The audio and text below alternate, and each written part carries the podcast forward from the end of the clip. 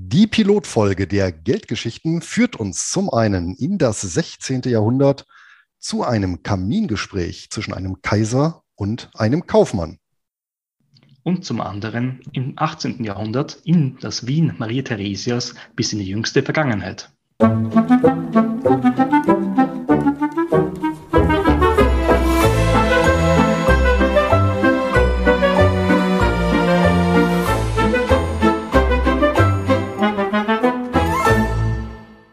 Herzlich willkommen zu den Geldgeschichten. Mein Name ist Luis Pazos. Und Servus von meiner Seite, ich bin Clemens Faustenhammer. Wir sind zwei Finanzblogger und haben die beiden schönsten Nebensachen der Welt außerhalb des runden Leders, nämlich Geld und Geschichte, miteinander kombiniert und reisen dafür einmal monatlich zurück in die Finanzzukunft. Bevor wir uns selbst vorstellen und euch kurz und bündig erzählen, was wir sonst noch so treiben, erlaube mir, lieber Louis, gleich vorweg eine ketzerische Frage. Geldgeschichten, was soll denn das im völlig überladenen Kosmos an Finanzpodcasts bitteschön sein? Ja, die Geldgeschichten sollen die Episoden aus dem reichhaltigen Fundus der Weltgeschichte der Menschheit beleuchten, die eine gewisse Bedeutung bis in die Gegenwart ausstrahlen, was ja, unser alltägliches Finanzgebaren anbelangt. Und ich weiß ja nicht, wie es dir geht, aber ich für meinen Teil halte tatsächlich die Geschichte für eine sehr effiziente Lehrmeisterin. Und als netter Nebeneffekt äh, können wir natürlich auch hier in unserem neuen gemeinsamen Podcast-Format die deutsch-österreichische Verständigung pflegen. Das ist doch auch ein netter Nebenaspekt, oder? Das sollte uns gelingen, obwohl wir das Beaumont von der gemeinsamen Sprache als trennendes Element zwischen Deutschland und Österreich auch mit diesem Podcast ein wenig aufweichen versuchen. Lieber Louis, lass uns vielleicht selbst ein paar Worte über uns verlieren. Ich bin jetzt nicht äh, selbst unverschämt, ja, sondern lasse dir natürlich den Vortritt. Ich schätze diese kultivierte österreichische Art. Vielen Dank. Lieber Clemens, ja, mein Name, ich hatte es gesagt, ist Luis Patzos.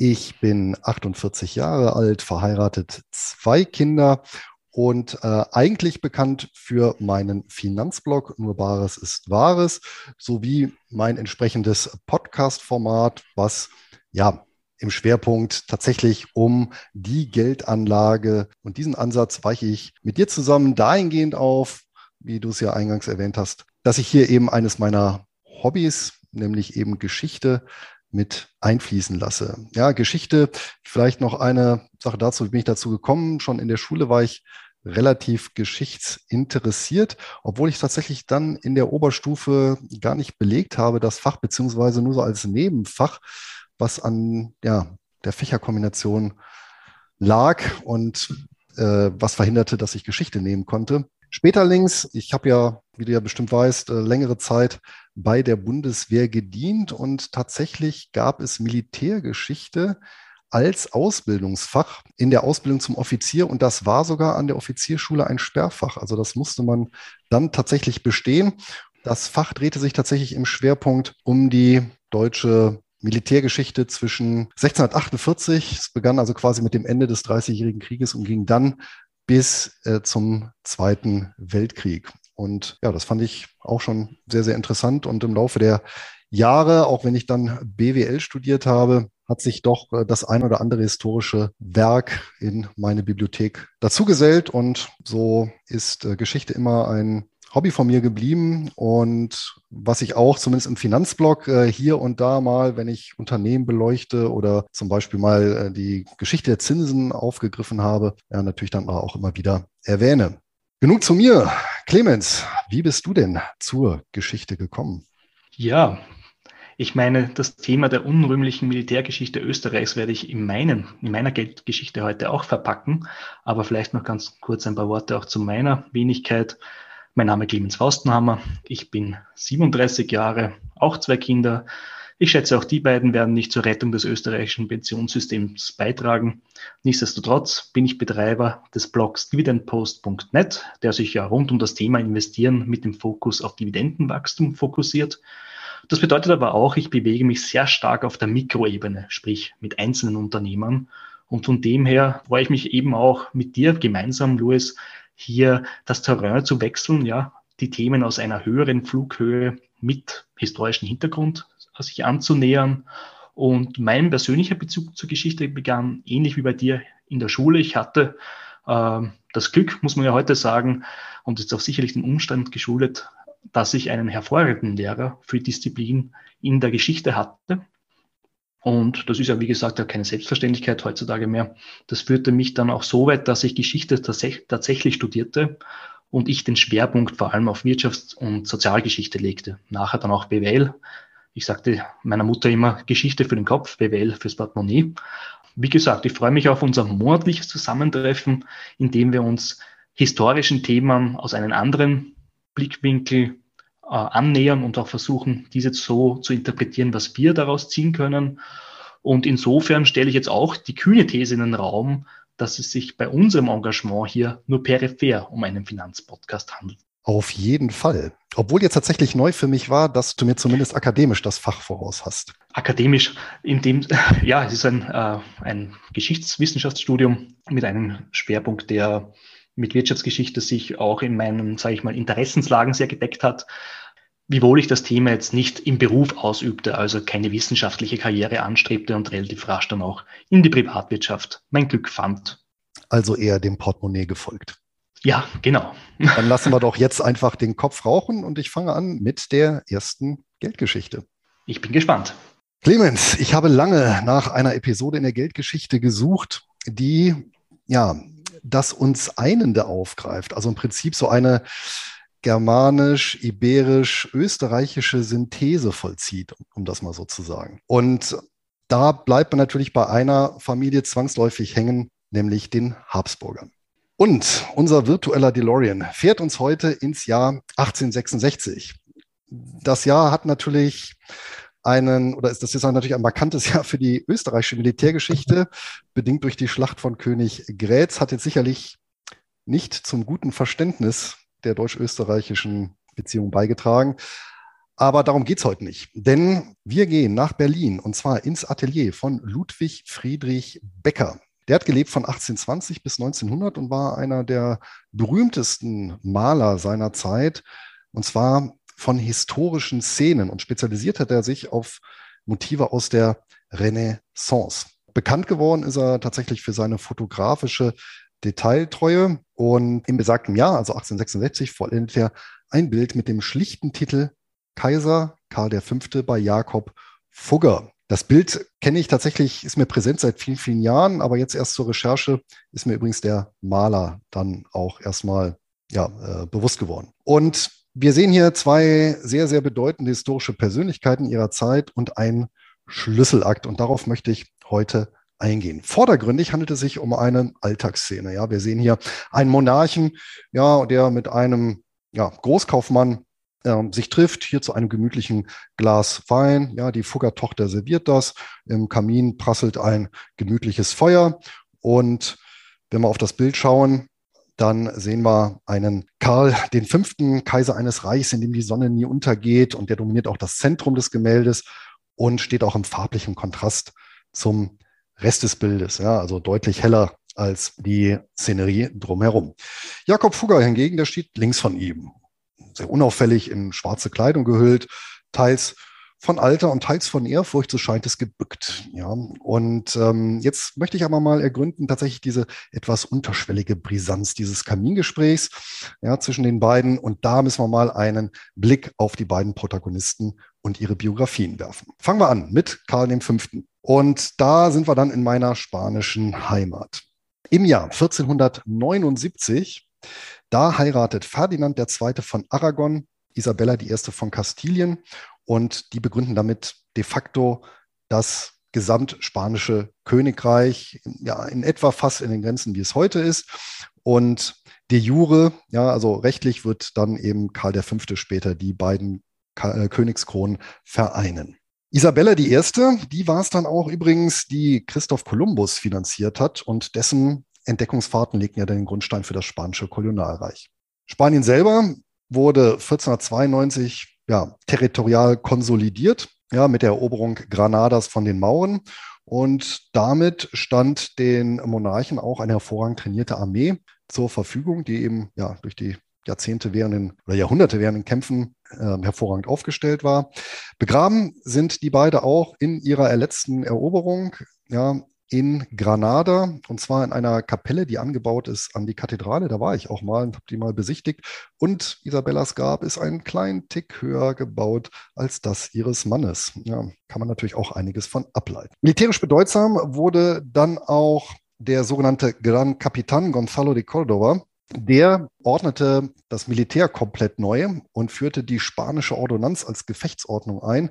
Und das führte dann zu einer militärischen Überlegenheit tatsächlich des spanischen Heers. Da kamen natürlich noch andere Faktoren hinzu, aber das ist wieder eine andere Geschichte. Naja, und während sich Spanien ja die Kolonien zusammenklaubt weltweit, gebiert Isabella die erste zehn Kinder. Fünf davon erreichen das Kindheitsalter. Zwei davon werden über 30. Das eine ist Katharina, die jetzt historisch nicht so die große Rolle spielt, also zumindest jetzt nicht in dem Kontext, und Johanna, genannt Johanna die Erste, die Wahnsinnige. Und dieses Kind verheiraten sie, und da machen wir jetzt den Brückenschlag nach Österreich zu den Habsburgern, nämlich mit Philipp I. von Burgund. Burgund damals ähm, ein Territorium der Habsburger. Die Habsburger selber, ja, in Österreich ansässig, also im heutigen Österreich, ursprünglich ja eine, ein kleines Schweizer Adelsgeschlecht, welches, welches sich ja, geschickt auch das Territorium hier erweitert hat. Und Philipp der Erste von Burgund, das ist der Sohn des späteren Kaisers Maximilian I. Weil wenn ich hier von Kaiser rede, dann meine ich den Kaiser des Heiligen Römischen Reichs deutscher Nation. Diese Hochzeit wird, wie wir noch sehen werden, welthistorisch dramatische Folgen haben. Johanna die Erste und Philipp der Erste, die haben halt dann einen Sohn, nämlich besagten Karl, der wird 1500 geboren. Philipp der Erste stirbt auch recht bald mit 28 Jahren und 1516 nach dem Tod seines Großvaters wird dann Karl König von Spanien als Karl I. oder Carlos I. bekannt und der begründet dann auch auf der Iberischen Halbinsel letztendlich die Habsburger Linie und die Habsburger heißen bezeichnenderweise in Spanien bis heute eben Casa de Austria, also österreichisches Haus. Spanien ist jetzt de jure auch vereint und Karl fängt dann auch an, ab 1517 Spanisch zu lernen, ja, weil aufgewachsen ist er nämlich auch in der heutigen Niederlande, also da, wo sein Vater eigentlich herkam. Er erbt ein Konglomerat an riesigen Territorien. Insgesamt 81 Titel vereinigt er auf sich. Ja, und dazu gehören eben Ländereien, also nicht nur Spanien, sondern auch Ländereien äh, in Italien, Burgund, die Niederlande, ja, Amerika und Asien. Und er ist tatsächlich dann der erste Monarch, der ein Reich regiert, in dem die Sonne nie untergeht. Und dass er dann drei Jahre später, also 1519, also auch hier mit gerade mal 19 Jahren, Kaiser werden sollte, das verdankt er eben dem zweiten Protagonisten dieser Geldgeschichte, nämlich Jakob Fugger. Die Fugger, eine alteingesessene Augsburger Händlerfamilie und die Grundlage des Vermögens, das äh, haben sie gelegt durch den Baumwollhandel mit Italien, also quasi über die Alpen. Jakob Fugger wird 1459 geboren, ist das elfte Kind seiner Eltern und eigentlich für eine geistliche Laufbahn bestimmt, aber wie es halt so ist, mehrere Geschwister sterben und dann holen ihn die beiden älteren Brüder als 19-Jährigen in die Firma. Er wird ausgebildet in Italien und dann in Österreich, in, also im heutigen Österreich in Innsbruck, äh, übernimmt er dann eigenverantwortlich eine Fugger-Filiale. Überhaupt die Filialen oder eben Kantoreien, also Handelsniederlassungen, die dann über Europa verteilt sind, der Fugger, das begründet dann ja den immensen Reichtum und ja dann letztendlich auch die Bedeutung als Kaisermacher. Warum? Weil nämlich durch solche Handelsnetze bzw. Faktoreien den Betreibern solcher Handelshäuser es möglich ist, eben Bankgeschäfte zu etablieren. Also ja, durch die Finanzaktivitäten, dadurch werden die Fugger dann richtig reich und das wiederum, diese Finanzaktivitäten sind eben nur möglich, weil sie dieses Netz haben. Warum? Ja, weil ich aus den ohnehin Warentransporten, die kann ich natürlich auch verbinden mit Finanztransporten oder Geldtransporten und das heißt jetzt in dem Fall eben nicht, dass ich irgendwie tatsächlich Geld von A nach B transportiere, sondern einfach ja über Schecks oder Wechsel. Ja, und das ist natürlich viel, viel risikoloser, als wirklich Gold und Silber durch die Gegend zu schicken. Und ähm, in dem Wechsel oder in dem oder in der Zahlungsanweisung steht dann eben drin, dass eben die äh, Kantorei Innsbruck beispielsweise dann eben jemandem vor Ort eine gewisse Summe X ausbezahlen soll. Ja, und äh, über diese Überweisungssysteme können die dann eben, können, konnten die Fugger eben ein Zahlungssystem etablieren. Und wer ein Zahlungssystem etabliert, der kann natürlich auch ein Finanzierungssystem etablieren. Ja, und das passt dann natürlich auch wieder zum Handel. Und somit schwoll der Kapitalstock eben an und irgendwann konnten dann eben größere Räder gedreht werden. Und das heißt dann eben Politikerfinanzierung. In dem Fall eben Herrscherfinanzierung. Und ähm, an Territorialherrschern gab es ja nun kein Mangel. Die Fugger spezialisieren sich dann gewissermaßen auf die Habsburger. Und ab 1487 bestimmt Jakob Fugger dann tatsächlich auch die Geschäftspolitik des Hauses. Der erweitert das Ganze dann. Und ähm, vor allem interessant ist hier, dass er zahlreiche Kredite an Herrscher sich nicht in Bar, also sprich in Münze zurückzahlen lässt gegen Zinsen, sondern durch sogenannte Bergregalien abgelten lässt. Ja. Bergregalien das sind eben, würde man heute übersetzen als Bergbaukonzession, ja, für eine bestimmte Zeit. Das heißt, er hat Verfügungsrechte bekommen und somit ja, wurde letztendlich oder wurden die Fugger auch zu einer Art Rohstoffkonzern, ja, wenn man das, kann, kann man das heute so sagen. Und wie das so ist, die Habsburger wurden finanziell mit reichlich Krediten unterstützt, was natürlich nie reicht. Da, da, unterscheidet sich die Politik von früher nicht von der von heute. Das heißt aber auch hier musste man eben politisch intervenieren, um natürlich das politische Wohl der Habsburger Familie auch zu fördern. Und das hatte zur Folge, dass eben Jakob Fugger die Wahl Karls des Fünften dann zum Kaiser finanziell unterstützte. Ja, und der Karl, der hatte da wirklich auch massive, ähm, massiven Gegenwind bekommen, denn auch der englische König Heinrich, in dem Fall Heinrich VIII. und der französische König Franz I. kandidierten für die Kaiserwürde.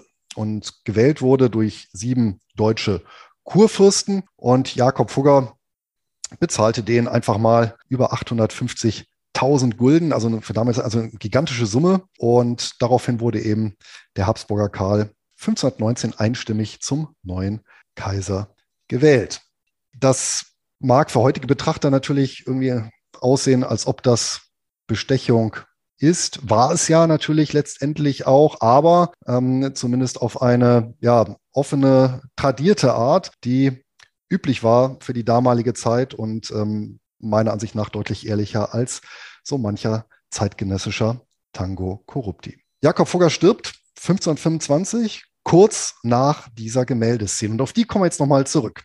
Denn wenn wir diese Biografien uns jetzt anschauen und zusammenführen, dann wird auch klar, dass sich hier auf diesem Gemälde nicht zwei bedeutende Persönlichkeiten ihrer Zeit zum privaten Plausch getroffen haben. Und ähm, schon gar nicht äh, lässt sich hier ein Kaiser von einem Untertan huldigen. Nein, hier ist ein Schuldner bei seinem Gläubiger zu Kreuze gekrochen, um im wahrsten Sinne des Wortes um Entschuldung zu bitten und um die drohende Insolvenz abzuwenden. Denn 1525 steht Karl V. wie so oft vor der Pleite. Zwei Jahre zuvor, 1523, hat er übrigens einen Mahnbrief von Jakob Fugger bekommen. Der ist bis heute erhalten, auch sehr interessant zu lesen. Also, was wir hier haben eigentlich ist ähm, Herrschaftsverhältnisse, die auf den Kopf gestellt sind. Wenn man genau hinguckt, dann sieht man das auch. Ja, zwar ist Karl V. in der Mitte und szenisch und farblich im Fokus, aber er schaut doch fragend leicht nach oben in Richtung Jakob Fugger. Und Jakob Fugger wiederum, der blickt dann doch eher gnädig auf Karl V. herab. Und was da so im Feuer knistert, ist nicht nur Holz, sondern, wenn man genau hinguckt, wir sehen dort Papier, kaiserliche Schuldscheine, die Jakob Fugger in den Kamin geschmissen hat. Und der Legende nach soll da auch kein Holz gebrannt haben, sondern Zimtstangen, um den bankrotten Herrscher hier nochmal vor Augen zu führen wer das Sagen hat oder wer die Macht hat. Ja. Das heißt, wir sehen hier wirklich eine komplette Umkehrung. Und jetzt mag auf dem Bild dann zwar doch letztendlich Jakob Fugger als die ja, mächtigere Person dastehen, aber wie wir sehen werden, es ist ein äußerst zweischneidiger Akt und werfen wir da nochmal einen Blick auf den weiteren Gang der Ereignisse. 1525, wie gesagt, stirbt Jakob Fugger sein Neffe Anton, der wird Nachfolger und unter ihm erleben die Fugger tatsächlich ihre größte wirtschaftliche Expansion und 1546 auch die größte äh, Bilanzsumme von rund 5 Millionen Gulden, also ähm, nach heutiger Leseart schon im Billionenbereich. Aber dazu muss man sagen, zunehmend haben die Fugger die habsburgische Anleiheblase auf gepumpt. Ja, und zwar aus purer ökonomischer Notwendigkeit, denn sie sind reingeraten tatsächlich in einen sehr sich selbst verstärkenden oder eine sich selbst verstärkende Schuldner-Gläubiger-Spirale. Ähm, wenn man so möchte, tatsächlich in einen Sunk-Cost-Effekt. Das heißt, dadurch, dass sie einmal die Habsburger angefangen haben zu finanzieren und die Rückzahlung ja, der Zinsen und Tilgung daran gebunden war an die letztendlich Möglichkeit, Steuern zu erheben und sich weiter zu verschulden, also an die politische Macht, musste diese natürlich weiter refinanziert werden. Ja, das heißt, Kredite mussten revolviert werden und mussten laufend aufgestockt werden. Und als Gläubiger hatten die dann natürlich zunehmend weniger Machtmittel in der Hand, weil die dadurch natürlich erpressbar waren. Und tatsächlich, das hat natürlich auch Anton Fugger irgendwann erkannt und versucht ab 1550 das Ganze auch ein Stück weit zu liquidieren. Aber Karl V. braucht immer mehr Geld, insbesondere teure Kriege. Unter seinem Nachfolger Philipp II. meldet dann Spanien 1557 den ersten Finanzbankrott an und 1575 und dann 1607 zwei weitere. Karl V. selber dankt 1555 ab, interessanterweise aus freien Stücken bei Gesundheit. Und interessant ist in dem Zusammenhang auch seine Abdenkungserklärung, kann man sich auch mal bei Gelegenheit durchlesen. Hochinteressant, was er da schreibt. Also er ist wirklich ermüdet und ermattet von der Macht. Er hat also sprichwörtlich überhaupt keine Lust mehr und übergibt die Geschäfte an seinen Sohn. Er selber zieht sich zurück in ein kommodes Kloster, allerdings in der Einsamkeit der Extremadura. Also wirklich in einer sehr, sehr einsamen Gegend. Klar, sein Hofstadt hat er mit dabei und stirbt dort eben drei Jahre später an Malaria. Und äh, zu seinem Hofstaat, das nur so als kleine Anekdote, gehörte auch ein Braumeister, sein Lieblingsbraumeister aus Flandern, der ihn eben vor Ort mit frischem Bier versorgt hat. Karl V. war da wohl ein eifriger Trinker. Bereits zum Frühstück hat er angefangen, hier das Bier zu genießen. Und das gibt es heute noch. Das heißt äh, Legato di Juste. Juste, also das Erbe von Juste. Juste ist das Kloster halt und Legato eben das Erbe. Und das wird nach wie vor anhand der Originalunterlagen gebraut. Was Anton Fugger dann gemacht hat, nachdem er hier angefangen hat, die Kredite zu liquidieren, er hat systematisch auch durch die Überschüsse, wenn sie dann mal gezahlt wurden, tatsächlich Grundbesitz erworben. Also Sachwerte bzw. Real Assets und hat dadurch tatsächlich ein Stück weit, ja, für den dann Generationen überdauernden Reichtum seiner Familie gesorgt. Denn schon Mitte des 17. Jahrhunderts mussten die Fugger auf ihre Forderungen, also die Geldwerte oder Fixed Income, ja, an die Habsburger massive Verluste hinnehmen. Insgesamt acht Millionen Gulden, also auch hier wieder im Billionenbereich. Eine weitere Familie an Finanziers, die ging den Bach runter, nämlich die Welser. Die wurden tatsächlich Anfang des 17. Jahrhunderts zahlungsunfähig. Die Fugger hingegen nicht. Und gerettet hat die eben der Besitz an Grund und Boden. Ja, der lag vor allem im heutigen Bayern und Baden-Württemberg. Auch dafür haben die Fugger zweieinhalb Millionen Gulden ausgegeben, also auch ein Billionenvermögen. Ja, die Renditen waren zwar relativ niedrig, aber eben eine, ja, in dem Sinne sichere Geldanlage. Es gab dann zwar noch Verwüstungen im Dreißigjährigen Krieg, aber durch die Diversifikation der Grundstücke konnten die auch hier ihr immobiles Vermögen erhalten. Das zu der konkreten Geldgeschichte. Kurz noch ein Epilog der aus dem bisher Gesagten folgt, interessant ist, nämlich ähm, Spanien hat tatsächlich bis heute den Weltrekord im Pleitegehen, zumindest in Europa. 13 Mal war das Land bisher zahlungsunfähig. Ein Großteil der Überschuldungen gehen eben auf, dass ich auf Philipp II. zurück, der allein in seiner Regierungszeit viermal ja, Zahlungsunfähigkeit erklären musste.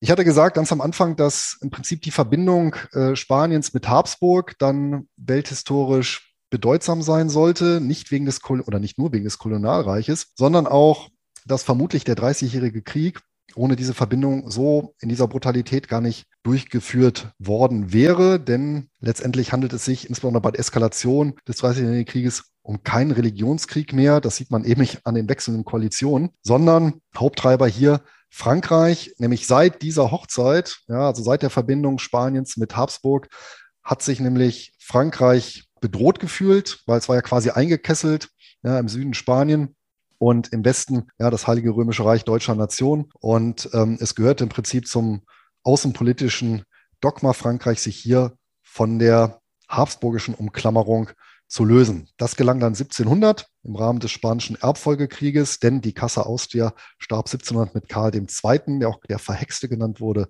aus. Und an dem sieht man schon, woran dann eben zumindest dieser Zweig der Habsburger zugrunde gegangen ist, nämlich an Inzucht. Ja, kommen wir kurz zur Moral der Geldgeschichte. Und ich habe mal vier ja, Aspekte herausdestilliert, die bis heute letztendlich für Anleger von ja, besonderer Wichtigkeit sind. Nämlich zum einen die Abhängigkeit von einer oder wenigen Geldquellen führt zu ja, fragilen, zu einer fragilen finanziellen Situation. Ja, da gibt es ja das bekannte Bonmot, schuldest du der Bank 100.000 Euro, hast du ein Problem, schuldest du ihr 100 Millionen Euro, dann hat die Bank gegebenenfalls ein Problem. Zweitens, die Gefahr pfadabhängiger Prozesse in Verbindung eben mit kognitiven Verzerrungen, hier insbesondere der Sunk-Cost-Effekt oder Concorde-Effekt genannt.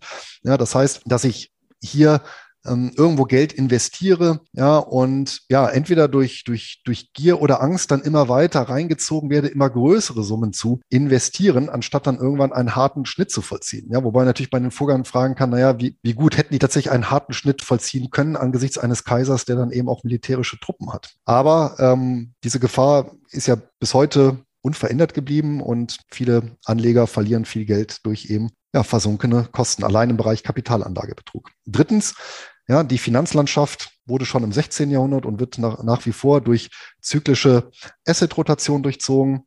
Das heißt, ja, unter anderem eben Geldwerte, Sachwerte. Und wir sehen, dass zumindest der Anton Fugger hier die Weitsicht hatte, genau das zu erkennen und rechtzeitig eben umzuschichten von Geldwerten Sachwerte, bevor die Geldwerte ja durch einseitige Bankrotterklärung letztendlich ja aus der Welt geschaffen werden. Und viertens, Diversifikation als Free Lunch trägt eben zum finanziellen Überleben bei. Ja, und dazu gehört eben auch die Bereitschaft, Opfer zu bringen. Also vermutlich war so, wie die Fugger reagiert haben, unter den machtpolitischen Verhältnissen sogar noch am klügsten.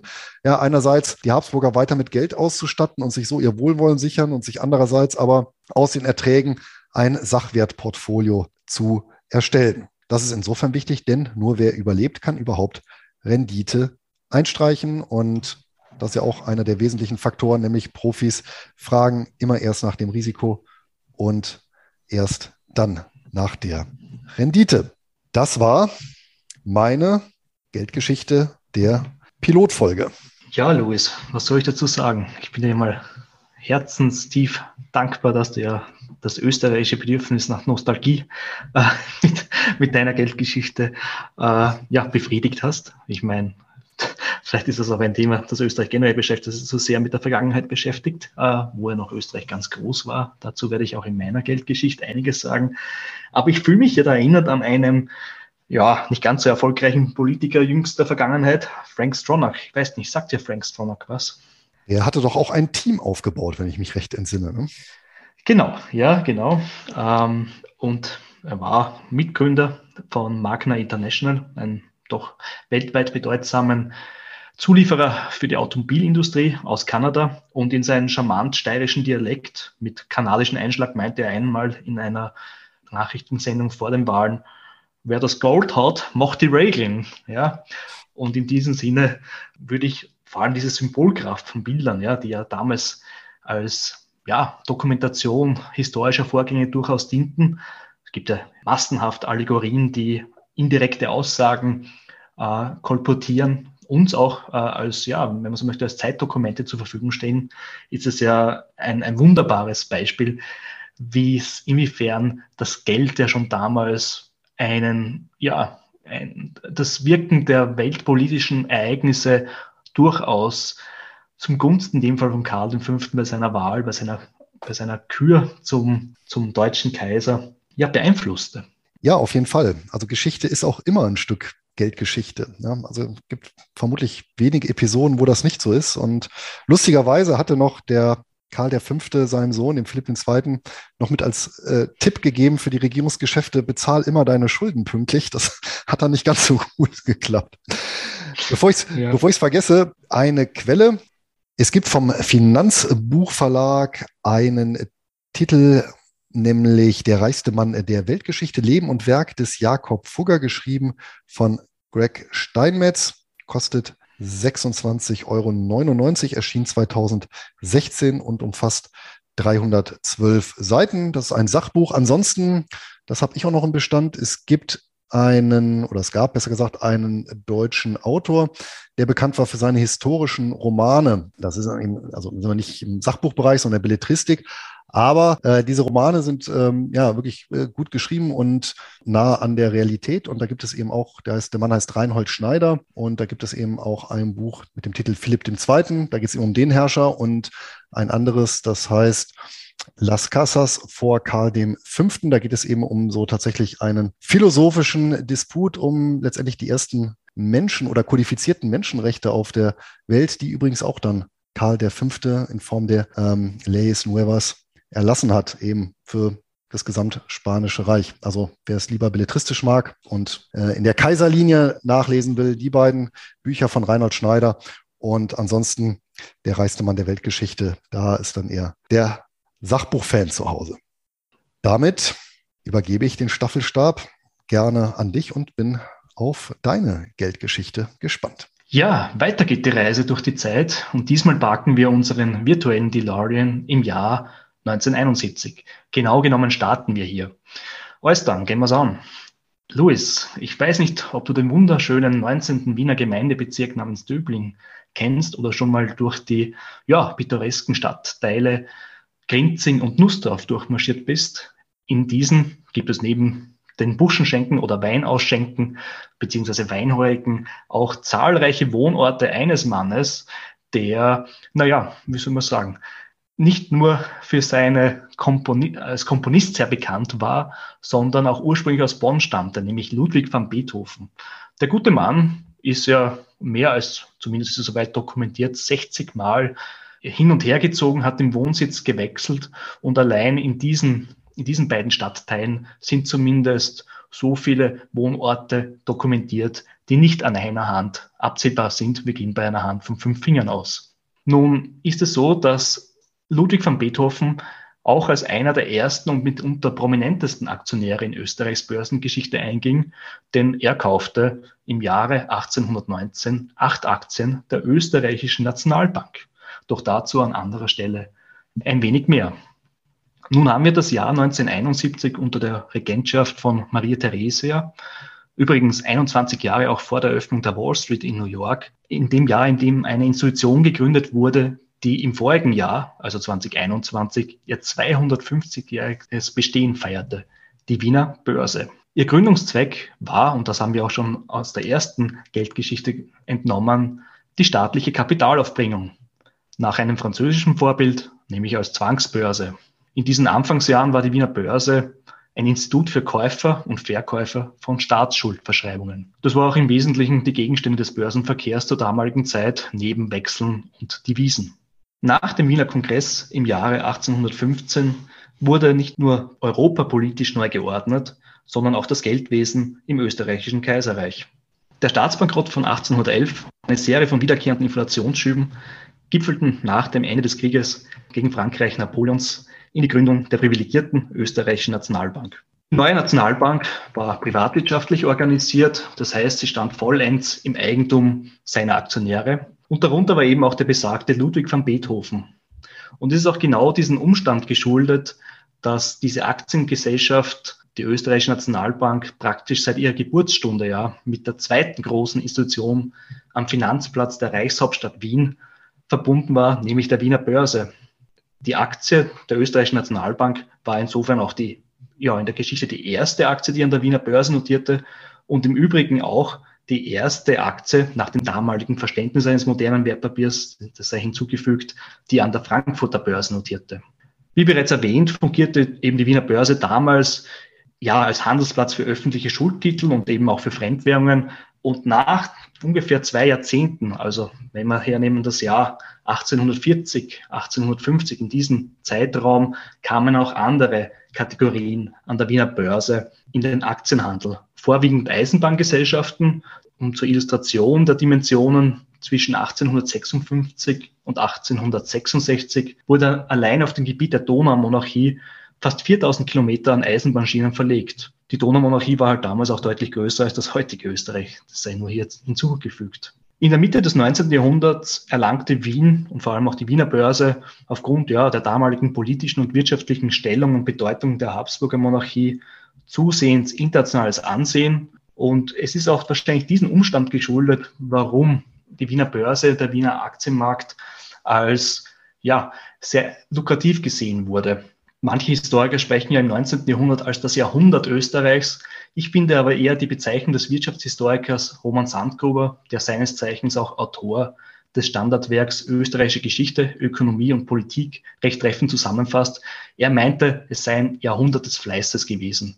Sandgruber erwähnt auch in diesem Zusammenhang, dass er sich explizit auf den Zeitraum 1750 bis 1850 konzentriert, weil in diesem Zusammenhang ja die 1848er Revolution einen ja, Markstein für den schleichenden Bedeutungsverlust der Habsburger Monarchie auf weltpolitischer, also damals europäischer Politik entsprach. Die Niederlagen in Italien im Rahmen des Risorgimentos, die verheerende Niederlage bei Königgrätz 1866 gegen die preußischen Truppen und damit eigentlich auch der Bedeutungsverlust der Vormachtstellung Österreichs im deutschsprachigen Raum, weil es kam ja auch später dann zur Umsetzung dieser kleindeutschen Lösung ohne Österreich und dann auch wenig später zur Gründung des Deutschen Kaiserreiches. Man hatte ja auch aus Deutschland bzw. dem Deutschen Kaiserreich gehofft an Liquidität. Warum an Liquidität? Der deutsch-französische Krieg war zu Ende und Frankreich musste damals hohe Reparationszahlungen an das Deutsche Kaiserreich zahlen. Jetzt hoffte man an der Wiener Börse, dass ein Teil dieser Reparationszahlungen auch im Ausland, also in Wien, investiert werden.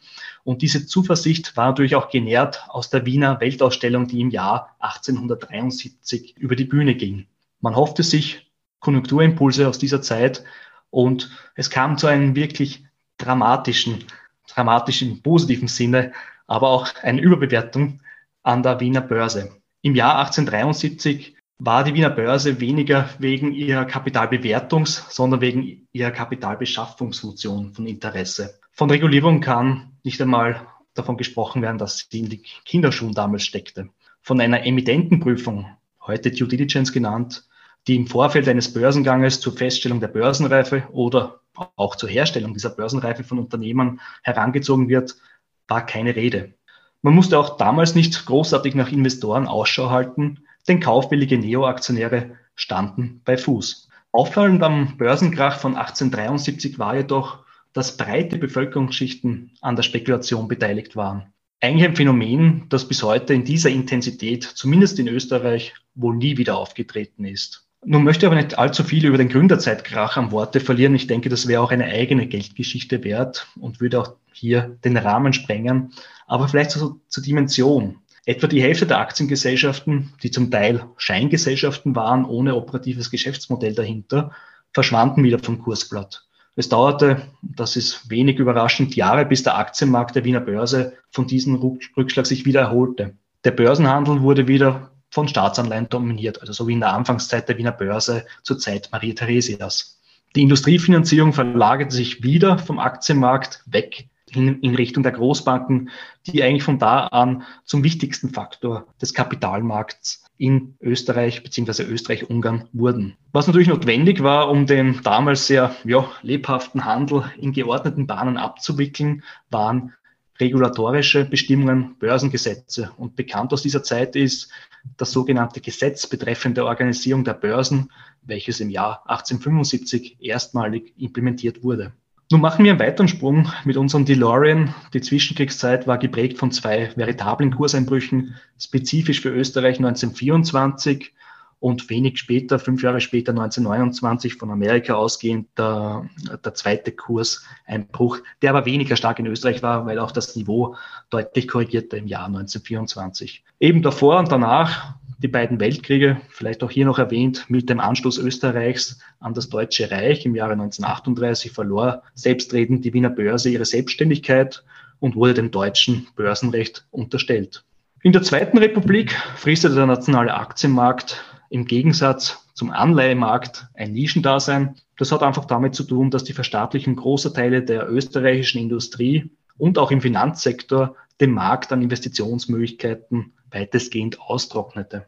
Und somit machen wir wieder einen Sprung in die 1980er Jahre, wo es ja zu einer stärkeren Nachfrage nach österreichischen Aktien kam. Warum war dies der Fall? Ein gewisser Jim Rogers, der in den 1970er Jahren mit dem nicht weniger bekannten George Soros den Quantum Fund mitentwickelte, attestierte damals dem österreichischen Aktienmarkt in einem Interview mit dem US-Magazin Barron's ein großes Aufhol- und Kurspotenzial. Naja, das kann man auch so sehen, weil die Kurse lagen auch zur damaligen Zeit am Boden, beziehungsweise die bleiernen 1960er, 1970er Jahre waren auch am österreichischen Kapitalmarkt gegeben. Was interessant ist, ist ja, dass die EU-Osterweiterung von der Österreich und der Finanzplatz Wien im speziellen Jahr ab den 2000er Jahren signifikant profitierte, damals noch in den Sternen stand. Was sich damals auch auf weltpolitischer Ebene ändert, war ja auch die Wirtschaftspolitik zum Aktienmarkt. Ähnlich wie die Situation in den USA und Großbritannien, wo die Aktienmärkte unter der Ägide von Ronald Reagan und der Eisernen Lady, Margaret Thatcher, eine Re Renaissance feierten, wurde am österreichischen Aktienmarkt durch eine Privatisierungswelle, ein sogenannter Boom ausgelöst. Einige renommierte österreichische Unternehmen von damals, die an die Börse gingen, waren zum Beispiel der Mineralölkonzern OMV, die Fluggesellschaft Austrian Airlines, mittlerweile Teil der Lufthansa-Gruppe, sowie die beiden Energieversorger Verbund und EVN Ende der 80er Jahre. Nun, wieder 20 Jahre später, Österreich war mittlerweile ein Teil der Europäischen Union und auch von Beginn an Mitglied der Eurozone zogen wirtschaftlich dunkle Wolken auf. Der 10. Oktober 2008 ging aus Gründen in die Annalen der Wiener Börse ein, ja, die wohl in puncto Reputation einen Supergau für einen Börsenbetreiber gleichen. Ich zitiere, das ist eine absolute Frechheit. Das ist schlimmer als in Russland. Wohlgemerkt 2018. Zitat Ende. Meinte ein erboster Aktienhändler. Was war passiert? Knapp drei Wochen zuvor wurde die Insolvenz der US-Investmentbank Lehman Brothers publik. In Deutschland stand die Hypo Real Estate an der Kippe. Und just einen Tag vor dem berüchtigten 10. Oktober gab der damalige Finanzminister, deutsche Finanzminister Steinbrück bekannt, dass der Börsengang der Deutschen Bahn abgesagt wird. Summa summarum, diese Gemengelage an den ja, internationalen Kapitalmärkten, die selbstredend auch für ein gehöriges hohes Ausmaß an Unsicherheit sorgten, zog man an der Wiener Börse die Reißleine. Und zum ersten Mal in der Geschichte wurde der Handel vorübergehend ausgesetzt. Erst zu Mittag an diesem Freitag konnten die Marktteilnehmer wieder an der Wiener Börse handeln. Warum kam es zu diesem Stopp? Die Wiener Börse begründete dies mit der Einführung von neuen Handelsregeln. In einer ja, Blitzaktion haben die Börse und die Finanzmarktaufsicht, die FMA, neue Regeln für den Aktienhandel in Kraft gesetzt. Keiner wusste halt davon Bescheid. Nämlich demnach war der Handel ausgesetzt worden, weil ein Kurs eines Papiers um mehr als 10 Prozent fiel und, kennen wir auch aus der jüngeren Vergangenheit, das Short-Selling wurde bis auf Widerruf untersagt. Natürlich hat es auch länger gedauert, bis dieser Vertrauensverlust, wenn er überhaupt schon ausgeglichen wurde, ja, bei den Händlern, weil er eben als ein Willkürakt bezeichnet wurde und auch wahrgenommen wurde. Vielleicht auch hier zur Dimension vom Höchststand des ATX, des österreichischen Leitindex. Im Juli 2007 hat die Wiener Börse damals knapp 62 Prozent eingebüßt. Die Marktkapitalisierung von 158 Milliarden Euro sank bis auf 52 Milliarden Euro. Nun kommen wir wieder zu Beethoven. Was sind die heutigen Verbindungen zum großen Nachbarn im Norden zwischen der Wiener Börse und eben Deutschland? Technologisch wird der Börsenhandel am virtuellen Börsenpaket mittlerweile über das Xetra-System der deutschen Börse abgewickelt. Und auch ein Landsmann von dir, lieber Louis, steht der Wiener Börse als Vorstand vor. Mit Christoph Boschan ist ein Abkömmling eines deutschen Adelhauses, sogar Vorstandsvorsitzender, und ich hoffe es auch richtig wiederzugeben, als Freiherr von dem Busche Hardenhausen. Der laut einer hauseigenen Publikation bezeichnete Vollblutbörsianer bemüht sich nun seit 2016 zusammen mit seinem Vorstandsteam, die Aktienmuffeln aus der Alpenrepublik für das Investieren auf den Geschmack zu bringen. Man muss leider konstatiert festhalten mit mäßigem Erfolg. Die Aktionärsquote in Österreich oszilliert nach wie vor im mittleren einstelligen Bereich gemessen an der Gesamtbevölkerung. Das Fehlen politischer Verantwortung für die Förderung eines privaten Vermögensaufbaus ähnelt vom Charakter her dem österreichischen Fußballnationalteam, das seit Jahrzehnten mit ernüchternder Konstanz einer Weltmeisterschaft fernbleibt. Notabene, von einem Freibetrag wie in Deutschland lässt sich beispielsweise in der Alpenrepublik nur träumen. In einem Interview mit dem Magazin Forbes vor gut fünf Jahren meinte Boschan damals, ich zitiere, ich bin hier angetreten, um den Börsenplatz nachhaltig zu revitalisieren. Bis ich hier nicht fertig bin, gehe ich nicht weg. Ich bin langfristig hier. Zitat Ende. Nun läuft der Vertrag von Boschan bis 2026. Just in diesem Jahr wird eine Fußballweltmeisterschaft in Nordamerika stattfinden. Zufälle gibt's. Ob sich Boschan erhobenen Haupts in vier Jahren einer neuen Herausforderung zuwenden kann und Österreich erstmals seit 28 Jahren an einer WM teilnehmen wird, steht in den Sternen. Vorsichtig optimistisch halte ich in mein Conclusio fest. Schauen wir mal, dann sehen wir weiter. Nun, was ist die Moral aus der Geschichte? Wir haben hier jetzt über 250 Jahre Börsengeschichte im ja, Schweinsgalopp rekapituliert. Ich würde drei Punkte für festhalten und einen vierten Punkt als Frage formulieren, Louis. Und zwar der erste Punkt ist, Regulatorik ist kein Selbstzweck. Es braucht einfach auch ein Regelwerk für einen ja, geregelten Aktienhandel, Börsenhandel. Zweitens, eine Börse ist eine Voraussetzung eigentlich auch für Wohlstand und auch für Arbeitsplätze. Wenn man daran denkt, welche Funktion die Börse einnimmt in der Kapitalbereitstellung, Kapitalbeschaffung, dann werden hier auch bewusst Abhängigkeiten zu staatlichen Seiten, der sehr stark auch im österreichischen ATX, also in den Leitindex ablesbar ist, äh, vermieden, zumindest aufgeweicht. Und ich würde auch meinen, die Geschichte der Wiener Börse mit all den Zäsuren, die es in diesen 250 Jahren ergab, erklärt auch, warum zum Teil das Nischendasein für das Investieren in Sachwerte in Österreich wenig ausgeprägt ist. Es fehlt auch an politischer Unterstützung. Nichtsdestotrotz gab es auch den einen oder anderen Anlassfall, warum das Investieren in Sachwerte in Österreich nicht gerade an prominenter Stelle steht. Das hängt auch mit dem Umstand zusammen, dass noch immer in Österreich auch der Mittelstand sehr stark auf Eigenkapital beziehungsweise Fremdfinanzierung durch die Bankenseite geprägt ist. Und jetzt stelle ich auch die Frage in den Raum, ob die Börse als Investment, jetzt nicht die österreichische Börse, aber es gibt ja auch vor allem im amerikanischen Norden, in den nordamerikanischen Raum ja Börsen als Investments, ob das nicht aufgrund der Funktion, die eine Börse ausfüllt, auch ein interessanter Investment Case darstellen könnte. Louis, wie siehst du die Moral aus der Geldgeschichte?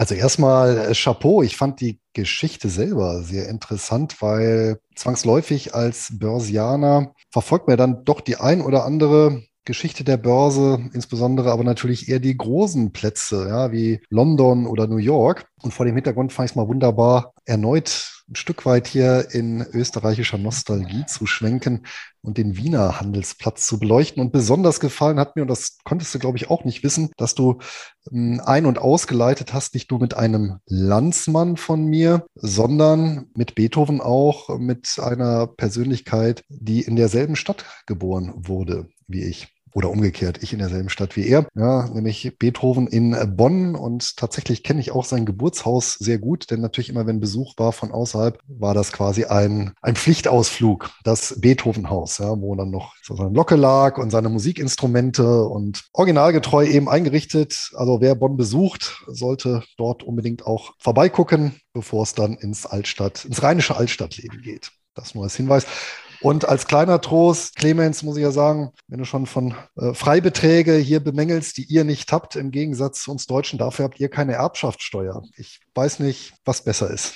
Das stimmt, ja. Aber es freut mich sehr, dass ich ähm, mit dem Beethoven da jemanden erwähnt habe, der, mit dem du auch persönlich privat eine sozusagen Beziehung pflegst, auch wenn sie historischer Natur ist. Vielleicht möchte ich auch hier vorweg schicken als Medienempfehlung das erwähnte Buch von Roman Sandgruber, Österreichische Geschichte, Ökonomie und Politik. Es gibt auch eine sehr gut dokumentierte Website der Wiener Börse zur Geschichte, also mit sehr viel Informationsmaterial.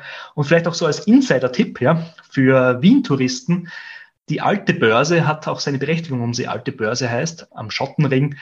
Die ist nicht mehr Börse. Ja. Die Börse ist mittlerweile in der Innenstadt also noch mehr in der Innenstadt, in der Wallnerstraße. Das Gebäude fällt jetzt nicht mehr so sehr auf. Allerdings, soweit ich weiß, kann man noch immer die Börse besichtigen. Falls dem nicht so ist, möge man bitte mir das verzeihen. Ich war selbst noch nie in dem neuen Gebäude der Wiener Börse. Ich glaube, die Wiener Börse selbst ist ja auch mehr als zehnmal innerhalb Wiens umgezogen. Von dem her schließt sich da der Kreis. Wunderbar. Dann schlage ich vor, wir parken wieder in der Gegenwart. Soweit also die erste Folge der Geldgeschichten. Wir freuen uns über eure Anmerkungen, Fragen, natürlich auch Korrekturen und Wünsche. Nutzt dafür gerne die Kommentarfunktion oder schreibt uns eine E-Mail an kontakt.geldgeschichten.info. Und diskutieren könnt ihr mit uns im gleichnamigen Telegram-Kanal zum Podcast. Alle Angaben und Verweise findet ihr in den Notizen zur Folge. Schaut dazu einfach in eure App. Wenn ihr keine Geldgeschichte verpassen wollt, dann abonniert unser Format. Und das gibt es überall, wo es Podcasts gibt. Und selbstverständlich freuen wir uns, wenn ihr durch eine gute Bewertung zur Verbreitung der Geldgeschichten beitragt. Damit verabschieden wir uns von allen Hörern mit dem alten chinesischen Segenswunsch. Möge dir in uninteressanten Zeiten leben.